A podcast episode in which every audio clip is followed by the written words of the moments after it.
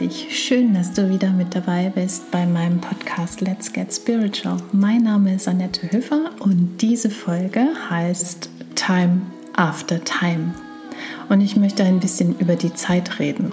Hm, das ist natürlich eigentlich etwas, was wir entweder genug haben oder eben nicht genug. Und ich möchte unsere, hm, sage ich mal, unser Bewusstsein mal kurz auf dieses Phänomen Zeit ein bisschen richten und wie wir die Zeit vielleicht für uns besser nutzen können oder wie wir die Zeit überhaupt, warum wir sie so empfinden, wie sie ist.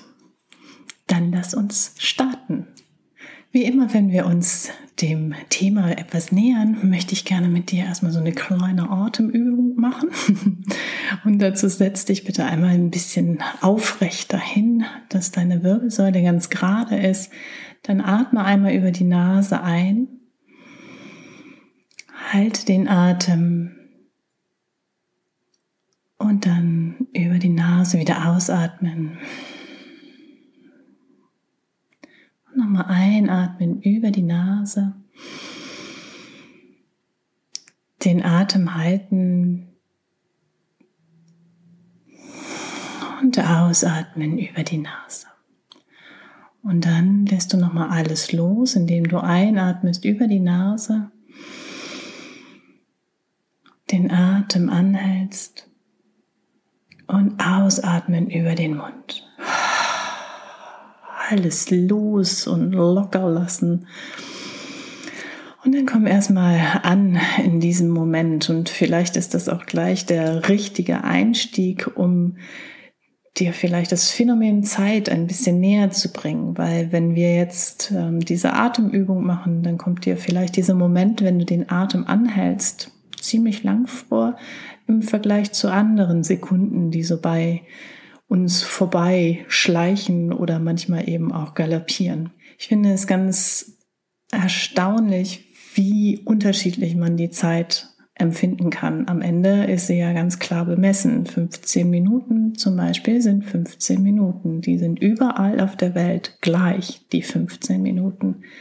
Aber es ist natürlich ein gravierender Unterschied, ob du 15 Minuten etwas machst, was dich wo du im Flow bist oder ob du zum Beispiel 15 Minuten beim Zahnarzt auf dem Stuhl sitzt und eine Wurzelbehandlung machst. Das ist, äh, da empfindet man die 15 Minuten wie fünf Stunden. Also dieses Zeitgefühl ist ähnlich wie, ja, so wie Temperaturen beim Wetter.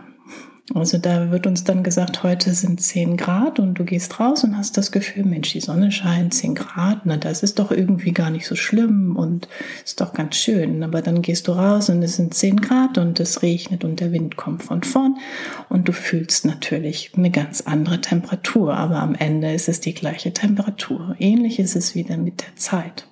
Was ich daran so faszinierend finde, ist, dass wir eigentlich in unserer heutigen Gesellschaft ganz oft davon reden, dass wir keine Zeit haben, dass wir irgendwie gestresst sind, weil wir keine Zeit haben. Und durch Corona sind wir ja nun alle ein bisschen darauf gezwungen geworden, sozusagen, dass wir auf die Bremse treten, dass wir auf einmal mehr Zeit zur Verfügung hatten. Und was haben wir dann mit dieser Zeit gemacht?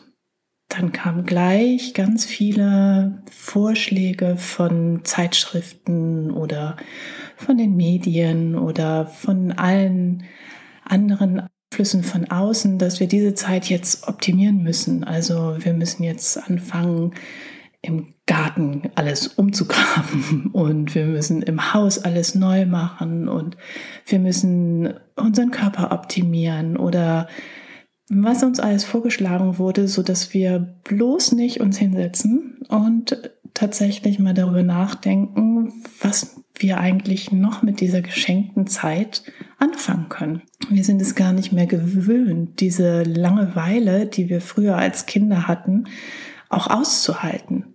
Tatsächlich gibt es ein Experiment, was in einer Forschung, wo es eben auch um das Phänomen Zeit ging, den Probanden Stromschläger zugeführt wurden Und diese Stromschläge waren so schmerzhaft, dass sie dann gesagt haben, möchtest du noch meinen Stromschlag haben oder möchtest du, würdest du dafür Geld bezahlen, dass du diesen Stromschlag nicht mehr bekommst?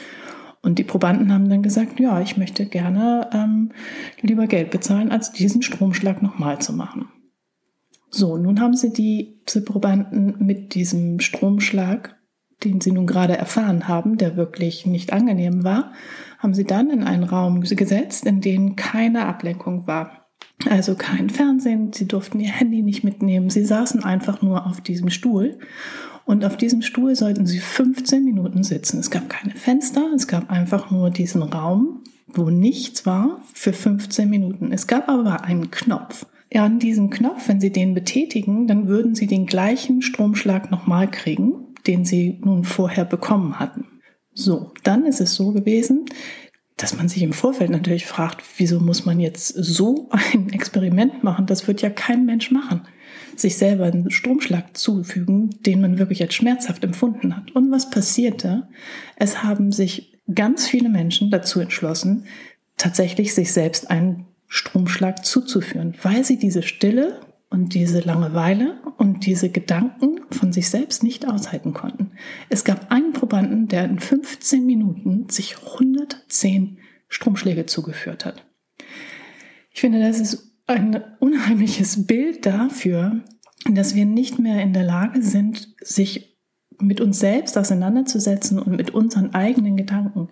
Und dann ist es ja kein Wunder, dass alles irgendwie eine Zeit lang gut geht, aber irgendwann eben auch wir innerlich krank werden oder wie auch immer sich das dann äußert in irgendeinem, sagen wir mal, Verhalten, was vielleicht nicht ganz so gut ist für uns. Also ne, das ist ja dann gerne, dass wir, wir nehmen also Schmerz in Kauf und wir nehmen Ablenkung in Kauf und wir nehmen Betäubung ja auch oft in Kauf, damit wir uns nicht selber kennenlernen. Und was das führt am Ende dazu, dass wir gar nicht wissen, was wir eigentlich wollen, sondern sind in dieser Tretmühle gefangen und müssen uns immer weiter optimieren und müssen immer mehr schaffen und müssen immer mehr machen und sind überhaupt gar nicht mehr mit uns selbst verbunden. Also ich finde, das ist eben eine Möglichkeit, wenn wir diese Zeit zur Verfügung haben, die sich tatsächlich ja auch jetzt immer mehr zeigt, dass wir die eigentlich haben, aber sie oft anfüllen mit Dingen, die uns in gar keiner Weise mit uns selbst verbinden, sondern wenn wir jetzt zum Beispiel nach einem Arbeitstag nach Hause kommen und dann uns vor den Fernseher setzen, ist es natürlich ganz was anderes, als wenn wir jetzt was anderes machen würden, sich mit uns selbst beschäftigen, vielleicht meditieren oder was schreiben oder wie auch immer das aussehen mag bei dir. Aber dass eben diese Zeit anders genutzt wird, um sich mit dir selbst zu verbinden. Also jetzt auch nicht zu sagen, okay, jetzt mache ich aber das noch und das noch, weil ich muss noch Sport machen, jetzt muss ich noch jenes machen, sondern wirklich diese Verbindung zu dir selbst zu suchen. Dann kommst du an auch deine eigene Kreativität heran. Also dadurch entsteht dann wieder was Neues und so wie wir, so wie Kinder, die eben, sage ich mal, diese wahnsinnige Langeweile haben. Und jeder kennt das, der Kinder hat, wenn die Kinder dann zu Hause sagen und sagen, mir ist so langweilig. Aber wenn sie lang genug in dieser Langeweile dann tatsächlich auch geschmort haben, so wie ich es mal aussuchen, auf einmal entwickeln die Spielideen, auf die die vorher nicht gekommen wären. Dann wird ein Kaufmannsladen aus Kräutern aufgebaut oder was auch immer, dass ähm, der Besen wird umgenutzt als Pferd oder wie auch immer. Also es entsteht auf einmal eine Kreativität, die dann wieder zu etwas Neuem führt. Und dieses Neue ist eben dann auch etwas, was ja uns tatsächlich auch mehr Zeit schenkt, weil das ist auch tatsächlich ein Phänomen der Zeit dass wenn du etwas Neues machst, wenn du rausgehst aus deiner Komfortzone und eben in Verbindung mit dir selbst dieses Neue ausprobierst, dann ist es so, dann muss dein Gehirn, also muss sozusagen alle Schleusen öffnen und ein gesamtes Bild sich einverleiben. Also wenn du jetzt solche Tätigkeiten machst wie immer, Also du kommst nach Hause, setzt dich vor den Fernseher, da muss dein Gehirn jetzt wirklich nicht arbeiten, weil das ist ja etwas, das machst du vielleicht regelmäßig. Wenn du aber nach Hause gehst und sagst, so, heute gehe ich meinetwegen nochmal kurz spazieren und nehme diese Natur in mich auf, dann ist dein Gehirn natürlich ganz anders gefordert, weil es muss ja jetzt sich ein Gesamtbild machen. Vielleicht gehst du einen Weg, den du vorher noch nicht gegangen bist. Das sind Möglichkeiten, um, sagen wir mal, die Zeit wertvoller zu gestalten und um vor allen Dingen auch dir selber dieses Gefühl zu geben, dass die Zeit nicht so rast. Weil ich weiß nicht, wie es dir geht, aber je älter man wird, desto schneller geht so eine Woche vorbei oder desto schneller geht so ein Tag vorbei. Und wenn er immer der gleiche ist, dann ist es so, dass du ruckzuck schon wieder Weihnachtsgeschenke kaufen musst. Also es ist wirklich ein Phänomen, wie man Zeit in verschiedene Richtungen dehnen kann. Und je öfter du eben in dieser, sagen wir mal, also es ist so ein bisschen paradox. Auf der einen Seite ist es so, dass wenn du dich immer dazu zwingst, was Neues, also was zu machen, kommst du nicht zur Ruhe und kommst nicht, also es muss diese Balance haben zwischen eben Langeweile, die du aushältst, um dann eben Kreativität entwickeln zu können, etwas Neues auszuprobieren. Also das ist in meinen Augen ein optimaler, ein optimaler Weg, die Zeit zu nutzen. Ja, und vielleicht geht es dir ja auch so, dass du ähm, manchmal denkst, wo ist denn jetzt eigentlich die Zeit geblieben? Und ähm, ja, vielleicht ist es auch ein Weg für dich, mal was auszuhalten in der Langeweile, einfach mal zu sitzen und zu gucken. Also, das hat Astrid Lindgren hat es, glaube ich, gesagt man braucht dann ja auch noch Zeit, um einfach nur zu gucken. und das ist irgendwie bei uns gar nicht mehr so drin in dem Plan, dass man einfach nur sitzt und nichts macht. Das möchte ich dir ein bisschen ans Herz legen, dass du dich hinsetzt und einfach mal nichts machst. Und vielleicht entsteht daraus ja etwas, wo du merkst, oh, da hätte ich richtig Lust zu. Das möchte ich vielleicht noch mal machen. Ich gehe jetzt mal rechts rum statt links rum oder manchmal sind es ja die kleinen Dinge. Du nimmst einen anderen Weg zur Arbeit als sonst. Vielleicht fährst du mal mit dem Fahrrad statt immer mit dem Auto.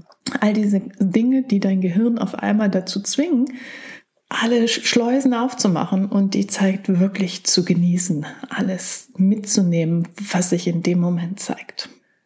Gut, ja, vielleicht hast du dich ja für dieses Thema ein bisschen erwärmen können die Zeitforschung, da gibt es sicherlich sehr viele Bücher drüber. Und das Buch, was mich jetzt dazu inspiriert hat, darüber zu sprechen, schreibe ich dir einmal kurz in die Info und vielleicht inspiriert es dich ja ein bisschen Zeit so zu nutzen, dass du auch wirklich den Nutzen von der Zeit hast und nicht irgendwelche Zeitdiebe, nenne ich sie mal, so wie damals schon Momo.